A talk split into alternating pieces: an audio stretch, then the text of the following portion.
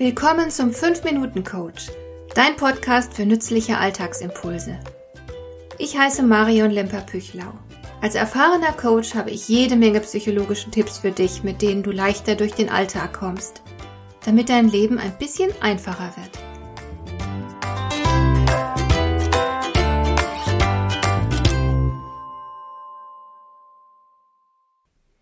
Es besteht nicht der geringste Zweifel, der Mensch wurde von der Natur als soziales Wesen konzipiert. Wir sind nicht lebensfähig, wenn wir völlig allein auf uns gestellt sind. Einsamkeit ist ein enormer Stressfaktor, der sich auch sehr nachteilig auf die körperliche Gesundheit auswirkt. Wir brauchen die Gemeinschaft, wir brauchen das Bewusstsein, mit anderen Menschen verbunden zu sein. Kurz, wir müssen uns zugehörig fühlen. Alles andere ist existenziell bedrohlich. Und da wir so viel Zeit mit unserer Arbeit verbringen, liegt es nahe, dass wir auch am Arbeitsplatz Zugehörigkeitsgefühle kultivieren. Da bringt es aber nicht besonders viel, wenn beispielsweise die Geschäftsleitung auf Teufel komm raus ein starkes Wir-Gefühl schaffen will. Ich habe das mal bei einem großen Unternehmen erlebt, das hier in der Region über mehr als 100 Jahre gewachsen war. Die Mitarbeiter waren eigentlich und ursprünglich stolz darauf, Teil dieses Unternehmens zu sein und sie hatten durchaus ein Zugehörigkeitsgefühl. Dann aber hat das Unternehmen angefangen, Leute zu entlassen, und es hat Teile der Produktion ins billigere Ausland verlagert. Die Folgen waren verheerend für das Arbeitsklima. Die Mitarbeiter haben sich verraten gefühlt.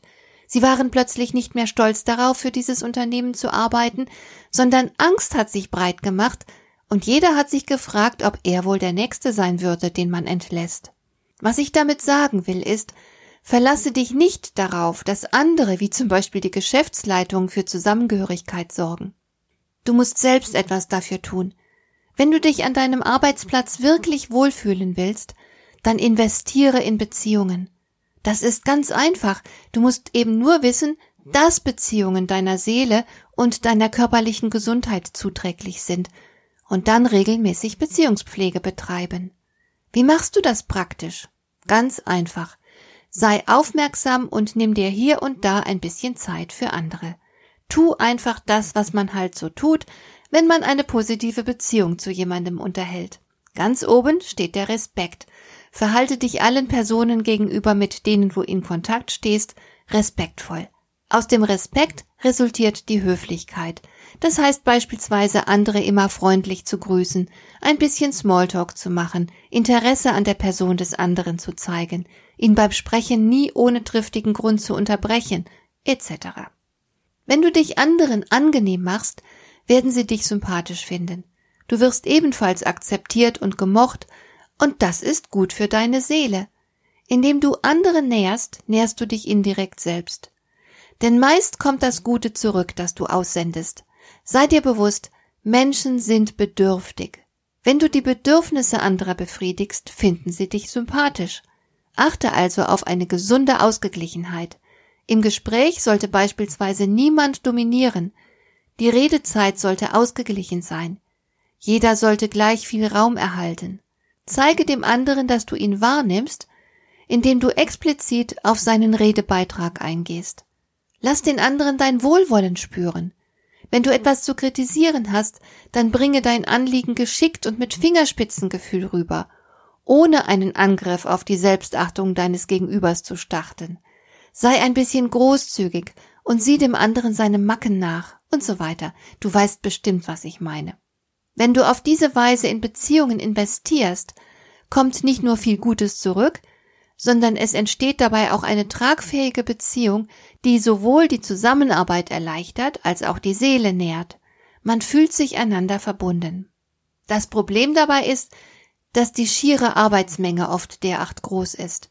Deswegen sind viele Menschen überlastet, nervös und gereizt. Sei dir bewusst, dass eine solche Situation auf mehreren Ebenen schadet. Nimm dir die Zeit, zumindest positive Kontakte zu den Menschen in deiner unmittelbaren Arbeitsumgebung zu schaffen. Ich erinnere mich an einen Geschäftsführer, der immer böse geschaut hat, wenn seine Mitarbeiter in der Teeküche zusammenstanden und plauderten. Der Mann ist dumm. Er hat nicht verstanden, dass solche Situationen der Beziehungspflege dienen und notwendig sind. Ich selbst versuche übrigens, mich an den Rat von Mutter Teresa zu halten, die vorgeschlagen hat, man solle jeden Menschen in einer besseren Stimmung zurücklassen, als man ihn vorgefunden hat. Und damit tätest du dir selbst den größten Gefallen. Hat dir der heutige Impuls gefallen? Dann kannst du jetzt zwei Dinge tun. Du kannst mir eine Nachricht schicken mit einer Frage, zu der du gerne hier im Podcast eine Antwort hättest. Du erreichst mich unter info@lemper-püchlau.de. Und du kannst eine Bewertung bei iTunes abgeben, damit diese Sendung für andere Interessierte sichtbarer wird. Schön, dass du mir zugehört hast. Bis zum nächsten Mal eine gute Zeit für dich.